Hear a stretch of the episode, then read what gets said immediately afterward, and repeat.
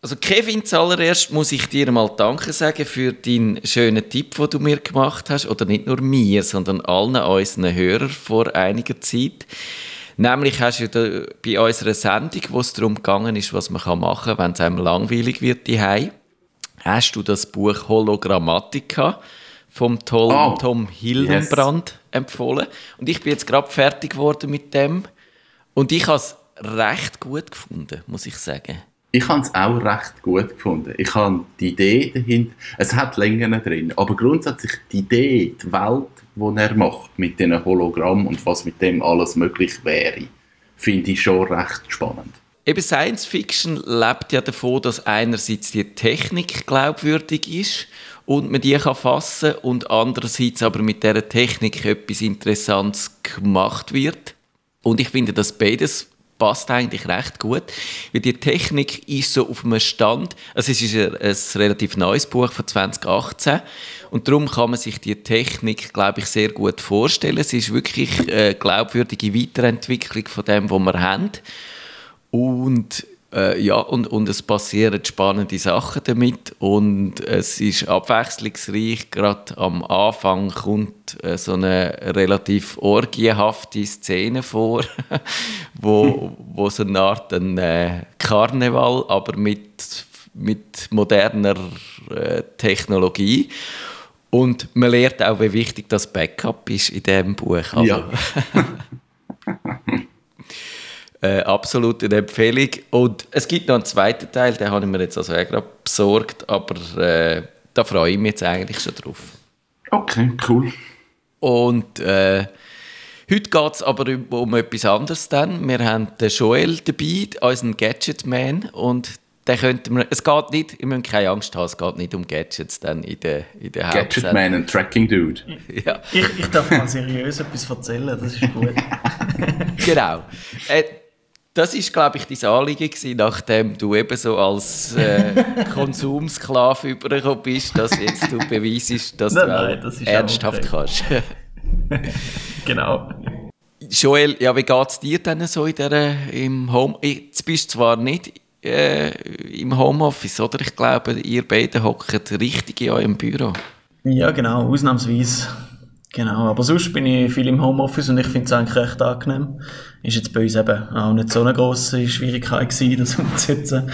Äh, ja, mal, es geht auch sonst gut, ja. Gute Laune. Eben, du bist ja vorher ja, schon sehr. gut ausgerüstet gewesen, DVD oder Blu-ray-Sammlung gut bestückt, das Heimkino ist rund genau. um die Uhr gelaufen. genau, so ist es. Jetzt, was mich stört, ist, dass nicht der letzte Staubsaugerroboter zu der falschen Zeit läuft, oder? Weil jetzt bin ich ja die das, Problem haben wir, das Problem haben wir lustigerweise auch gehabt, oder wir haben einfach fest, wir haben ihn müssen abstellen, weil irgendwie genau. er ist so zu jeder, es gibt eigentlich keine gute Zeit mehr, zum ihn laufen zu lassen. Er kann man, so. kann man Staubsaugerroboter mit irgendwie Geolocation ja. verbinden? Ja, das If geht. I leave the house, then start. Ich, ist jetzt, vielleicht, jetzt können wir gleich wieder Gadget decken, aber ich habe jetzt einen neuen bestellt. der, der von Roborock. Und die haben eine App und die unterstützen If This Then That. Und da kann man ah, sagen, wenn alle aus dem WLAN ausgeloggt sind, dann fangen an saugen. Zum Beispiel. Ah, du machst es nicht über, über Geo. Kannst auch. Kannst auch. Kannst auch sagen, wenn niemand am Standort ist. Wir haben so einen Rumba und der hat auch If This Then That Anbindung. Allerdings bin ich immer noch nicht sicher, ob die jetzt eigentlich mal freigeschaltet worden ist da in der Schweiz. Sie haben einmal grosskotzend ah. angekündigt, dass die gäbe es jetzt und dann hat sie sie dann aber doch nur zu Amerika gegeben. Aber eben, ich meine, if this then that ist schwierig, wenn du eine größere Familie hast oder eine kleinere, weil dann merkt Gut, man das stimmt natürlich. Äh, das, das funktioniert dann nur bei einer Person und nicht, er hat dann nicht die, alle Familienmitglieder im, im Blick, ja kann er das nicht. Kann man nicht sagen, wenn, wenn der das ist und der das ist und der das ist und der das ist, dann mach das. Kannst du das nicht? Meines Wissens nicht. Scheinbar kannst du es eben. Ich habe gelesen, dass es irgendwie geht, aber ich bin dann auch gespannt. und sonst, äh, ja, das ist sicher die sozialste Variante, aber wenn ich ja nicht die bin, dann. Eben, da alle immer die sind, ist, es, ist es egal. Ja, das ist ein bisschen ein Nachteil. Sonst, ja, Heimautomatisierung in Zeiten von Corona, wird es wichtiger oder weniger wichtig? Ja, das, ich glaube, das ist ziemlich egal. Also ich weiß nicht, ich habe jetzt nicht einen Unterschied gemacht. Nein, ich eigentlich auch nicht. Es ist wie, spielt keine Rolle. Lustig. Schade. Haben wir gerade einen Aufhänger verpasst. ja, das ja. ist so. Aber Joel, du hast ja sicher noch, um noch mal ein bisschen einzuhängen bei dieser Sendung, wo wir eben darüber äh, geredet haben, was man kann machen kann, wenn es einem die langweilig wird. Du hast ja sicher noch irgendeinen Tipp, was man müsste schauen, hören, lesen, äh, konsumieren. Es, ja, es geht. Also ich habe irgendwie gleich auch viel geschafft und was ich angefangen habe, ich habe mal wieder ein Buch führen genommen, tatsächlich. Ähm, aber ich habe nicht so einen fancy Tipp wie ihr, weil ich habe einfach mein Herr der Ringe führen genommen, wo ich mal irgendwo in der Hälfte stehen geblieben bin. und äh, lese jetzt nicht weiter. Und sonst äh, bin ich viel Podcasts am hören, das war ja auch schon Thema bei euch. Das ist natürlich sehr interessant, weil jetzt viele äh, ja, täglich etwas gemacht haben und so.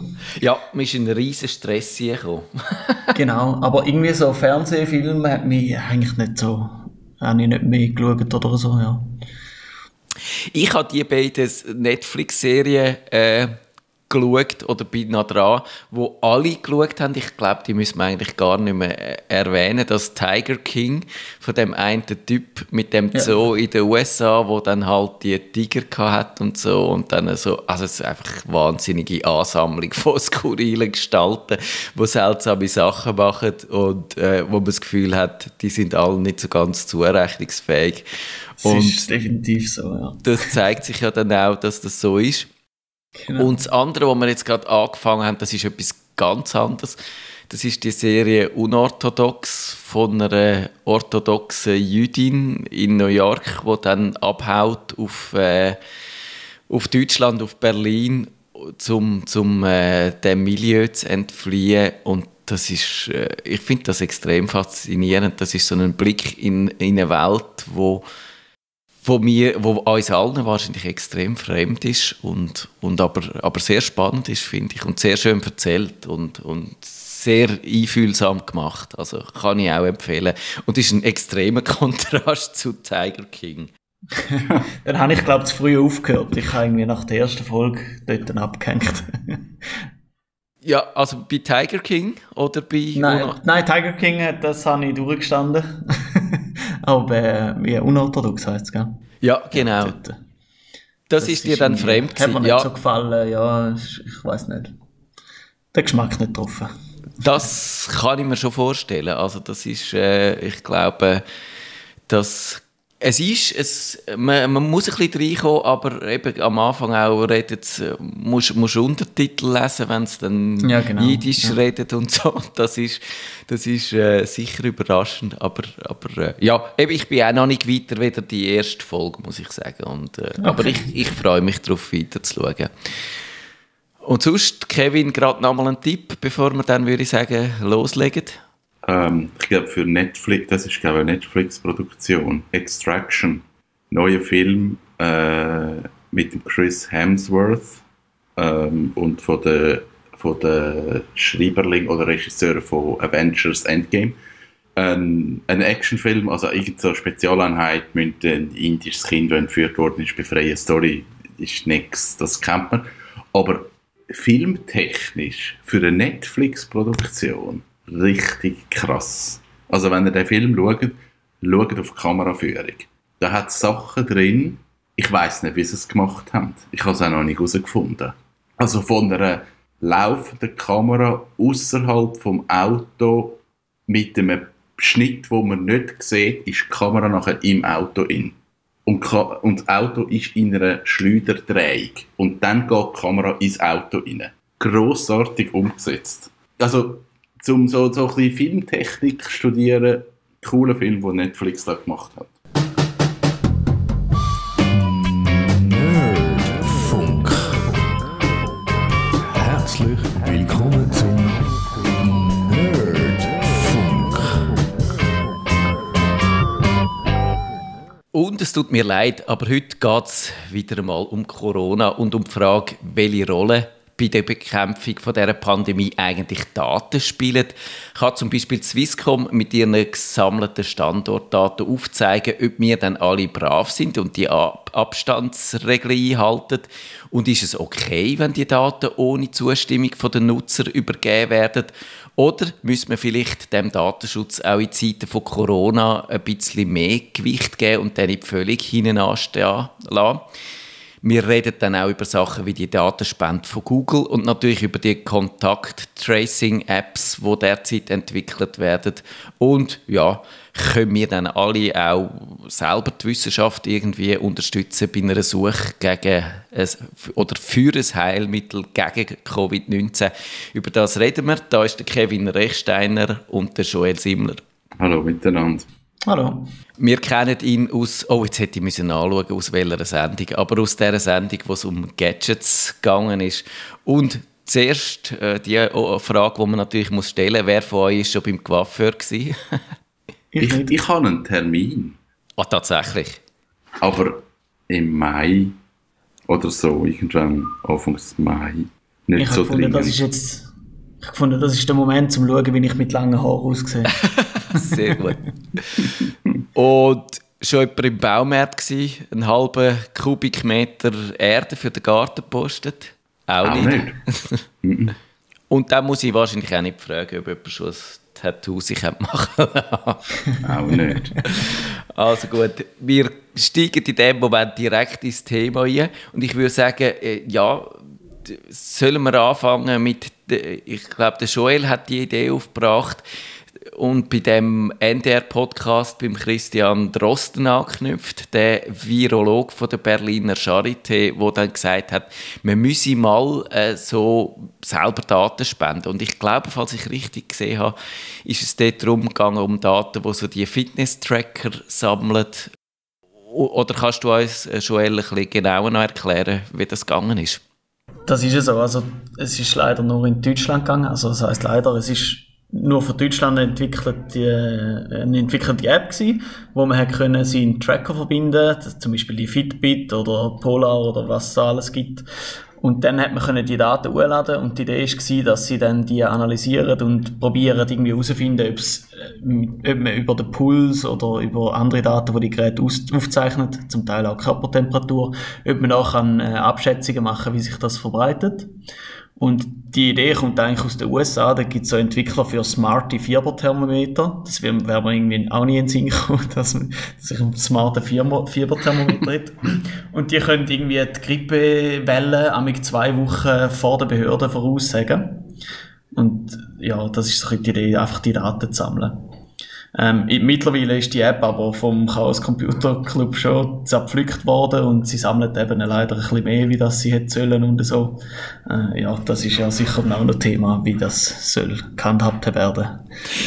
Über das müssen wir noch unbedingt reden da man in der Schweiz ja nicht hätte können teilnehmen und sie eh vom Tisch ist, reden wir aber doch lieber, wenn ich angedeutet habe, zum Beispiel über die Daten, die dann äh, Swisscom als BAG geliefert hat. Dort ist es darum gegangen, eigentlich, dass man eben sollte herausfinden ob sich die Leute an die, ich habe bei der Moderation fast an Anstandsregeln gesagt, aber äh, gemeint sind die Abstandsregeln, halten. Glauben ihr daran, dass man das mit Handydaten kann vernünftig machen kann, zuerst einmal? ja, ich glaube schon. Also eben, so Ströme kann man ja sicher herauslesen, wie sich die Leute bewegen und wo viel zusammen sind. Ähm, ja, aber eben das feine Tracing, wo man eigentlich braucht, ich glaube, das wird dann eher schwierig. Ich habe mich wirklich gefragt, ob das etwas bringt, weil ich glaube, die Handydaten fallen ja so auf Grössenordnung Funkzellen an. Und das ist wahrscheinlich eben so in der Stadt sind die Funkzellen ein bisschen engmaschiger. aber ich habe zum Beispiel keine Ahnung, ob, äh, wie, es jetzt da bei, bei, mir in der Umgebung ist. Ich nehme an, das wird so zwei, drei für das Quartier haben. Da kannst du höchstens allenfalls sagen, die Leute hocken tendenziell mehr die bewegen sich weniger, aber viel mehr kann man nicht sagen, oder? ich glaube, man könnte mit diesen Daten viel machen. Ich glaube, das geht wirklich. Aber du kommst so eine unglaubliche Datenmenge über, dass du ein relativ gutes ähm, relativ gute Programm und relativ gute Methoden musst halt, um die Daten auszuwerten. Und ich glaube, das ist nicht in so kurzer Zeit möglich. Und jetzt ist die Frage, haben sie schon so etwas? Und dürfen sie aber nicht sagen, hey, wir haben das eigentlich schon seit Jahren fix fertig und können eigentlich nur noch das drüberlegen und wissen genau, was passiert. Aber das, das dürfen sie eigentlich nicht. Darum ist so meine Frage, und das ist wieder so eine Verschwörungstheorie, hat man einfach jetzt gesagt, hey, es wäre cool, die Daten zu haben und dann schauen wir mal, was wir damit machen können. Und grundsätzlich können wir ja irgendwie ein bisschen auswerten, in welche Richtung das es geht. Oder hat man wirklich etwas in der Schublade, wo man dann wirklich sagt, hey, das nützt uns effektiv etwas und zwar mega genau. Also da kann ich vielleicht etwas zu sagen. Also die Handyortung, die wird ja gemacht, wenn jetzt jemand vermisst wird oder bei einem Kriminalfall. Also die Tools gibt es sicher. Und ähm, man kann das wahrscheinlich mit irgendeiner Triangulation mit drei Antennen und dann der Radius, die Schnittmenge oder so, kann man wahrscheinlich schon noch ein bisschen genauer sein, wie das nur auf die Antennen abbrechen. Aber das ist nur mutmaßig. Das müsste man dann aber wirklich für jeden Einzelnen ausrechnen und kannst nicht... Das stimmt natürlich. Wäre wahrscheinlich das ein Riesenaufwand. Ja, das stimmt eben da zeigt sich, mein Problem ist schon, dass man, dass man nicht so genau weiß, was die machen, oder? Es kann sein, dass das völlig harmlos ist, aber eben, wie der Kevin sagt, Sie, Sie sagen zum Beispiel auch, die Daten sind anonymisiert, aber, aber eben zum Beispiel da, ja, da man ja dann, wenn man die hockt, sich immer in den gleichen Zellen aufhalten, wie viel ist dann die Anonymisierung noch wert, oder? Also das, das kann man wahrscheinlich mit relativ wenig Aufwand, könnte man dann bei, wenn es einem würde interessieren, bei den einzelnen Datensätzen trotzdem herausfinden, wer das ist. Stört dich das, Joel, oder findest du, ich kann damit leben? Ja, da bin ich ein bisschen zwiegespalten. Also einerseits finde ich immer, so Daten sollten bei einem selber bleiben und bin recht skeptisch, wenn so Daten rausgehen. Andererseits haben wir irgendwie wahrscheinlich jede 30 Apps auf dem Handy, wo das eh schon gemacht wird und wir irgendwie das, den Deal eingehen, dass wir das irgendwie gratis können nutzen oder so. Ja, ist ein bisschen, ich bin ein bisschen hin und her gerissen. Da wäre es ja wenigstens für einen guten Nutzen. Genau. Lustig ist ja auch, dass Google hat ja dann auch die Daten, die sie haben, für und äh, so riesige Analysen gemacht. Ich glaube, das ist, ist in den Medien nie so groß thematisiert worden. Das ist so vor etwa zwei, drei Wochen gewesen.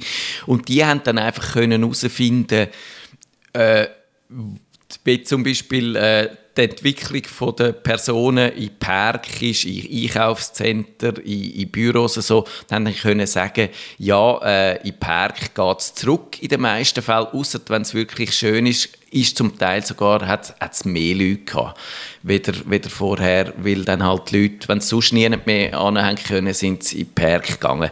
Kevin, bringt denn so etwas das etwas, wenn jetzt Google die Daten analysiert oder zeigt es vor allem einfach äh, nur, wie viele Daten das Google eigentlich hat? Ich glaube, es bringt schon etwas. Es gibt das Gefühl für irgendwie für Entwicklung von Sachen, wo du dann merkst, wo sind Knotenpunkte und wo sind viele Leute beieinander und dann kannst du sagen, okay, auf einen Blick kannst du einfach sagen, das ist weniger oder mehr, aber ich glaube eben, und das ist ja das Hauptproblem, es wird halt dann nicht nur das gesammelt, es wird nicht nur das mit diesen Daten gemacht. Also jeder ist ja interessiert, die Daten auch für andere Zwecke, wie auch immer, zu nutzen. Also positiv oder negativ. Aber es ist ja immer, man macht etwas, ah, plus, wir können ja noch das und das und das. Das ist so ein bisschen unsexy.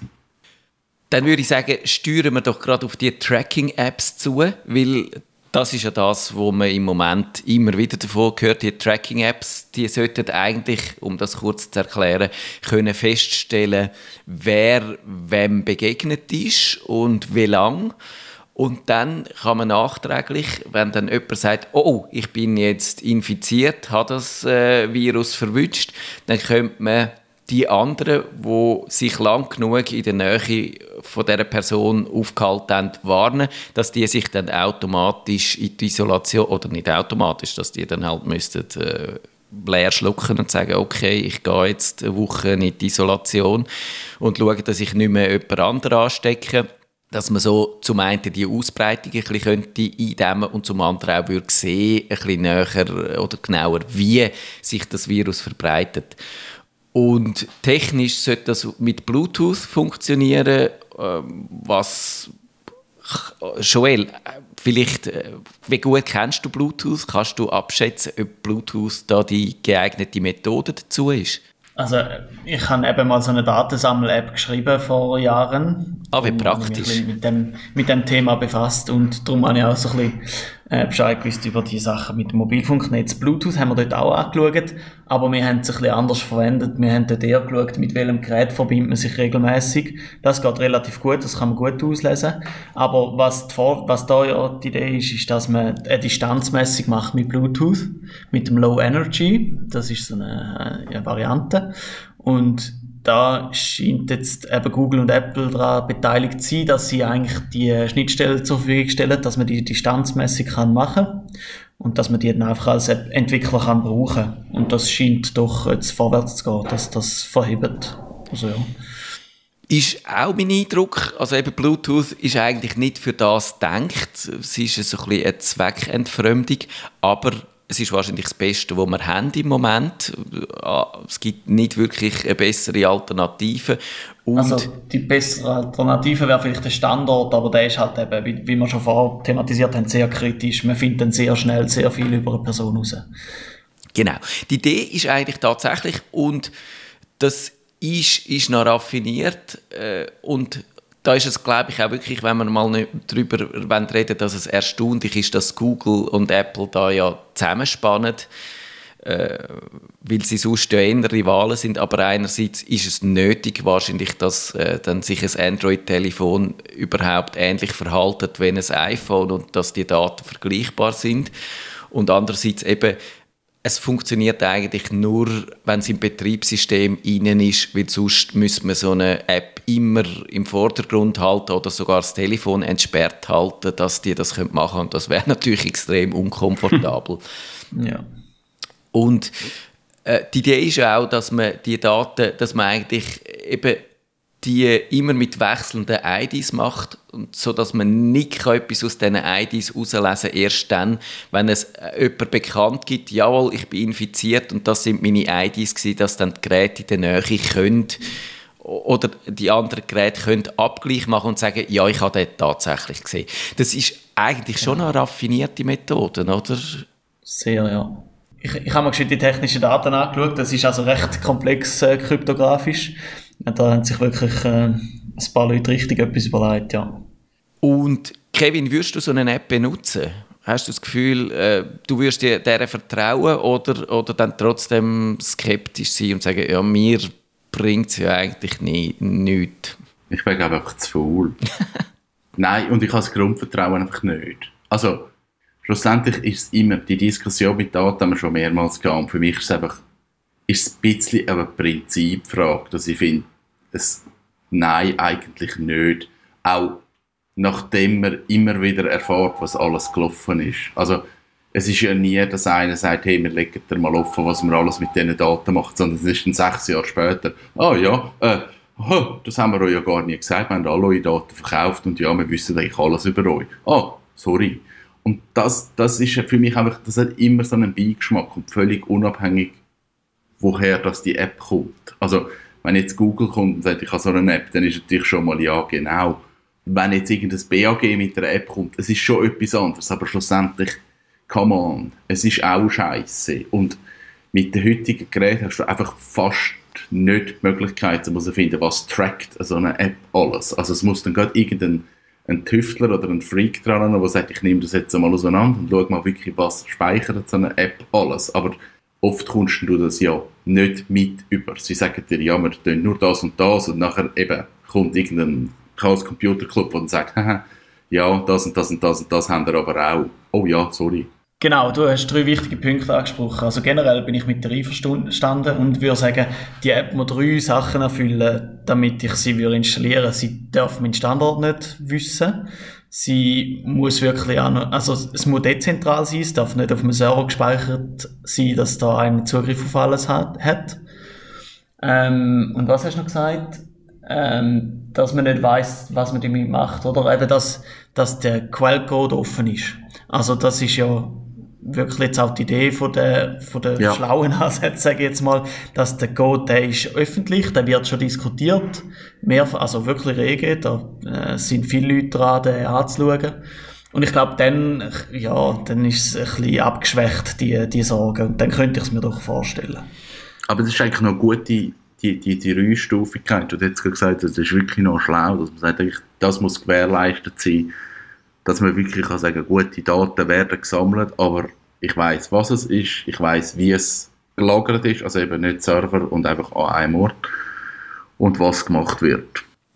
Der Chaos Computer Club in Deutschland, die haben ja sogar 10 Prüfsteine äh, raus, sich ausgedacht für so eine Contact Tracing App.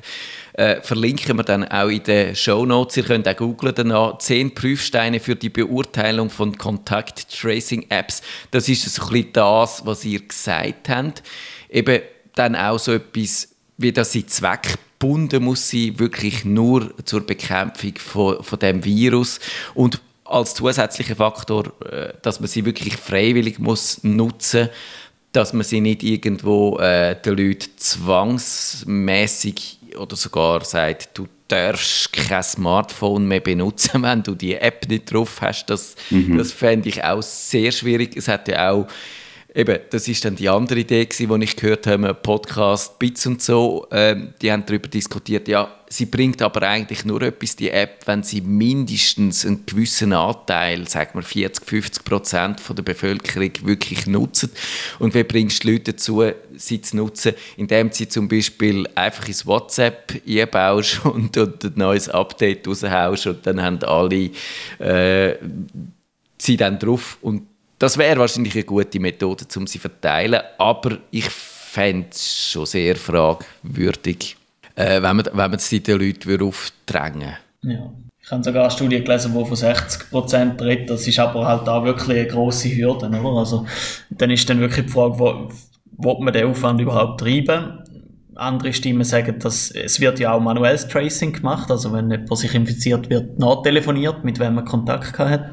Und da sagen sie fast, es wäre nur eine Ergänzung, dass das eigentlich mehr bringt. Habe ich jetzt auch schon gehört.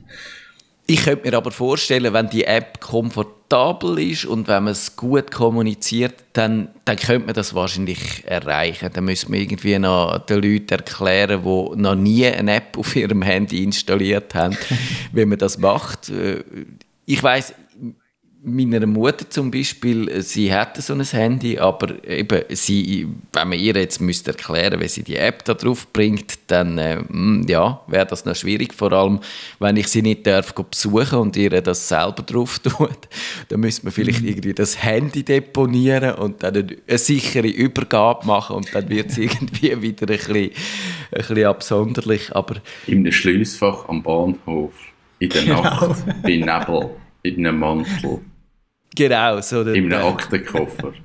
Ein toter Briefkasten, sagt man da dem, glaube ich, bei, bei, der, bei den Spionen. Ja, so wäre das. Was ich mir in dem Zusammenhang auch schon überlegt habe, wisst ihr das, seit wann das Bluetooth Low Energy überhaupt existiert? Ob das alle Geräte haben? Das Nein. haben noch nicht alle Geräte. Ich glaube, das ist wahrscheinlich beim iPhone, würde ich schätzen, ja gut, jetzt lade ich mich bisschen auf den Test raus, aber wahrscheinlich, äh, wenn du noch so ein iPhone 6 hast, was es immer noch gibt, so Leute, dann hat es das noch nicht drin. Ich habe zum Beispiel so eins und ich habe es noch nicht. Oh nein. Ich kaufe mir jetzt iPhone SE 2. Das ist jetzt mein Telefon. Aber ich habe wirklich noch ein iPhone 6. Das läuft auch noch. Das ist verblüffend. Du, äh, der Kevin als äh, technologischer Vorreiter manchmal dann trotzdem irgendwie äh, weit hinten reinhinkend. Aber jetzt hast Ja, du... Telefon. Nachhaltigkeitsabteilung. Genau. Telefon. Es ist WhatsApp, es ist E-Mail. Ich mache ja nichts mit dem Gerät. Und jetzt hast du einen neuen Akku bekommen und jetzt funktioniert das Ja, nochmal. der ist schon wieder am Arsch seit einem halben Jahr. Also, um noch ein bisschen seriöser wieder zu werden, es gibt ja jetzt auch einen riesen Streit darum, äh, wie, wie so eine App müsste aussehen. Da hat man können lesen, dann ist irgendwie mal letzte Woche oder wann, ist dann durch die Medien, dass dann, sie wird ja so ein bisschen gesamteuropäisch oder, oder so mit vereinten Kräften entwickelt. Dann sind aber die Schweizer offenbar bei dieser deutschen App rausgeflogen, weil die Deutschen hätten lieber das auf einem Server gehabt. Die Schweizer haben dann eigentlich eine dezentrale Lösung wählen und dann hat es jetzt doch irgendwie eine Kehrtwendung gegeben, dass man, auch die Deutschen finden, ja, dezentral ist vielleicht doch der bessere Weg. Aber da muss man sagen, Joel, das hätte man schon von Anfang an können wissen, dass man das dezentral muss machen Definitiv und eben das muss fast Bedingung sein, dass überhaupt so etwas zu laufen kommt. Ich glaube, es ist auch Bedingung, dass Google und Apple ja. überhaupt so eine, so eine App zulassen und zertifizieren, oder eben, sie müssen sie ja dann doch immer noch... Äh, Schnittstelle, äh, ja. Genau, ihnen erlauben, mhm. dieser App die Schnittstelle zu benutzen und wenn man sagt, jawohl, wir rühren das alles auf einen grossen Server und äh, können dann mit diesen Daten dort machen, was wir wollen, dann ist es fragwürdig. Aber Joel, ich finde es eigentlich noch faszinierend, die Idee von der Dezentra vom dezentralen Abgleich. Ich habe es probiert, so zu erklären, wie es funktioniert, aber du kannst das vielleicht noch ein bisschen verständlicher machen, wie das würde gehen.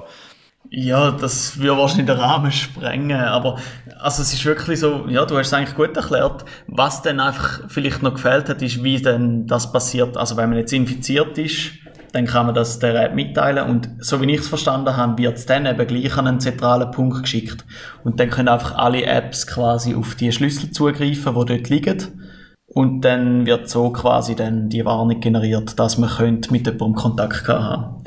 Aber sonst ist deine Erklärung tiptop gewesen, würde ich sagen. Genau und das ist mir noch nicht ganz klar, wie das würde funktionieren, weil du könntest dann nicht selber in deiner App einschreiben, jawohl, ich bin infiziert, äh, sondern das müsste noch irgendwie von einer offiziellen Stelle dann bestätigt. gegen checkt und mit unverschlüsselter Mail wird dann äh, das übertragen, wer du bist, mit deiner Adresse und deiner Telefonnummer. Gut, ich meine, das ja. ist ja ein anderes trauriges Thema, wo wir jetzt vielleicht da nur schnell können, äh, streifen dass die Kommunikation, man hat ja dann auch beim BAG gehört, dass die extrem hinten hinken, weil all die Workflows noch so analog sind und auf Fax basieren und ja. so und dann man schickt Fax um und dort müssen die Daten abgeschrieben werden und dann können, wie, wie, wie immer bei den Töchtern, man kann die Schrift nicht lesen und so. Also das ist, das ist ein anderes Thema, aber auch ein bisschen traurig, finde ich. Ja, das ist so. Ich finde einfach so bei dieser ganzen App-Diskussion und dieser ganzen Datensammlungsdiskussion, ich glaube, man hat, wenn man die Daten sammelt und, und das einfach von Anfang an sinnvoll gemacht hat, und nicht Daten verkauft und nicht für Werbung nutzen und nicht noch mehr aus diesen Daten ausdrucken. Da können wir wirklich etwas Gutes machen für die Welt. Aber ich glaube, das ist jetzt schon kaputt gemacht worden. Mit diesen ganzen, mit diesen ganzen Skandal, was einfach schon gibt, wo einfach aufgeflogen ist, das ist mit Snowden hat es angefangen und dann seitdem zieht sich eigentlich durch, dass eigentlich immer, wenn es um Datensammlung gegangen ist, ist es nachher hindurch, ist es einfach grusig geworden. Und jetzt ist einfach so, sogar wenn du jetzt eine gute Idee hast für das App, und ich glaube auch, wenn du heute sagst, hey, es ist Open Source und es ist dezentral und es wird nur trackt, was ihr wisst und all das. Die Menschen haben einfach schon mal das Gefühl, nein, das ist scheiße, ich will es einfach schon mal nicht, weil ich kann einfach schon, ich weiß zwar nicht, was passiert, aber ich, es wird schon wieder grusig wahrscheinlich. Und das ist mega schade, dass das jetzt eigentlich schon passiert ist und wir sind eigentlich schon durch. Und wenn du jetzt auch etwas Gutes machen musst du schon wahnsinnig viel Aufwand betreiben, um zu sagen, mal, das ist wirklich gut, mal, man macht es wirklich nicht und wirklich nicht. Und das Problem ist, alle Firmen sagen, wir machen es wirklich nicht. Und drei Jahre später, okay, wir haben es halt gleich gemacht. Sorry, Pech gehabt. das, ist, das ist schade. Es rächt sich, glaube ich, jetzt wirklich, dass auch gerade die staatlichen Behörden und, und so, die Institutionen, auch immer so ein bisschen einen Schlendrian betrieben haben. Und eben gerade, wie eingangs erwähnt, die Datenspende, äh, der Joel hat es ja angetönt, dass man dort eben auch nicht super trennt hat zwischen Daten, die wir wirklich gebraucht haben, sondern irgendwie, da ist irgendwie ein privates Unternehmen dabei gewesen, wo jetzt halt zufälligerweise die Expertise gerade hat, um die Daten von irgendeinem äh, äh, äh, Fitness-Tracker zu holen und dann aber doch halt dann ein bisschen übers Ziel ausgeschossen hat. Und das ist, glaube ich, wirklich ein, bisschen ein Problem. Aber ja, ja da, da, mit dem müssen wir jetzt, glaube ich, leben im Moment. Und eben, ich würde mir sicher so eine App wahrscheinlich installieren, aber ich würde schon zuerst genau anschauen, was sie macht und was nicht. Ich werde ganz am Abschluss, wir haben noch so etwa fünf Minuten oder so, äh, darüber reden, was wir selber machen können. Ich habe jetzt äh, für den Tagi darüber geschrieben, über das Folding at Home Projekt. Dort äh, kann man seinen Computer mit einer Software äh, stressen, wo dann probiert, äh, ein Heilmittel zu suchen gegen, gegen das Virus. Und da wird ein riesiger Rechenaufwand betrieben. Und lustigerweise ist da eigentlich in den letzten Wochen der leistungsfähigste Supercomputer global entstanden von Leuten, die einfach so ein bisschen Rechenleistung spenden. Machen die da auch mit? Sind die da dabei? Ja, ich habe es mir auch installiert und, und habe es äh, vor allem am Anfang, wo es viele so Corona-Projekte hatte, laufen gehabt. Bei wie viel sind es denn jetzt? Ich habe, glaube irgendwie bei 800 Teraflop oder so. Stimmt das irgendwie? Äh, es ist jetzt, ein Exaflop ist jetzt äh, ah, ja. gesprengt worden. Ja, ja. Also, es ist etwa zehnmal, also man kann es dann vergleichen mit dem Supercomputer, ähm, wo, wo der schnellste Computer, wie heißt das, Summit, der läuft irgendwo in, mhm. in Tennessee für die Energiebehörde und macht dort, man weiß nicht genau, was sie macht, äh, allerhand und Tracking über das genau. Stromnetz. Wenn du das Handy latschst, dann wissen sie es. Dann, äh, dann wissen sie, du bist daheim. Kevin, du bist ein Verschwörungstheoretiker. du hast den Aluhut angelegt. Ja, genau. Hör auf, ich muss es mit einer Kupferbox raus. Und Eben, und der ist jetzt etwa zehnmal so schnell, der, der virtuelle Computer von, von allen Leuten, die da mitmachen. Und äh, ich, ich finde das echt beachtlich und ich finde ich, ich kann nicht beurteilen, ob, wie groß der Beitrag ist, den man da wirklich leistet. Ob das jetzt dann am Schluss ein wertvoller Beitrag auf der Suche nach einem Medikament liefert, das ist wahrscheinlich auch noch schwierig zu sagen. Vielleicht geht es auch mehr, vielleicht nützt es Grundlagenforschung, aber auch dann wäre es natürlich sinnvoll. Genau und ich habe einfach schon vor, vor äh, 20 Jahren das noch lässig gefunden, bei dem SETI at Home nach mhm. Außerirdischen zu suchen. Und darum, darum finde ich das noch spannend. Ja, man kann ja auch einstellen, wie viel das man will geben, oder? Also ich glaube, da ist es wie bei so vielem, wenn jeder ein bisschen etwas dafür macht, dann bringt das sicher etwas. Genau, also es ist wirklich so, wenn ich ihn voll aufdrehe, dann fängt da mein Computer im Büro so an lüften, dass er, dass er mich nervt und dass ich nicht mehr ah, wirklich? Er nimmt ja. dann wirklich alles, alles? Ich kann, da, ich kann schnell drauf schauen. Also ich habe da, ich habe da so einen, einen Regler, wo, wo drei Stufen hat, Light, Medium und Full. Und im Full kannst du eigentlich auch nicht mehr richtig vernünftig damit arbeiten. Das ist vielleicht dann, wenn du jetzt mhm. noch so eine Gamer-Grafikkarte drin hättest, dann würde er einfach die ein bisschen stressen, was egal wäre, wenn du, währenddem du schaffst.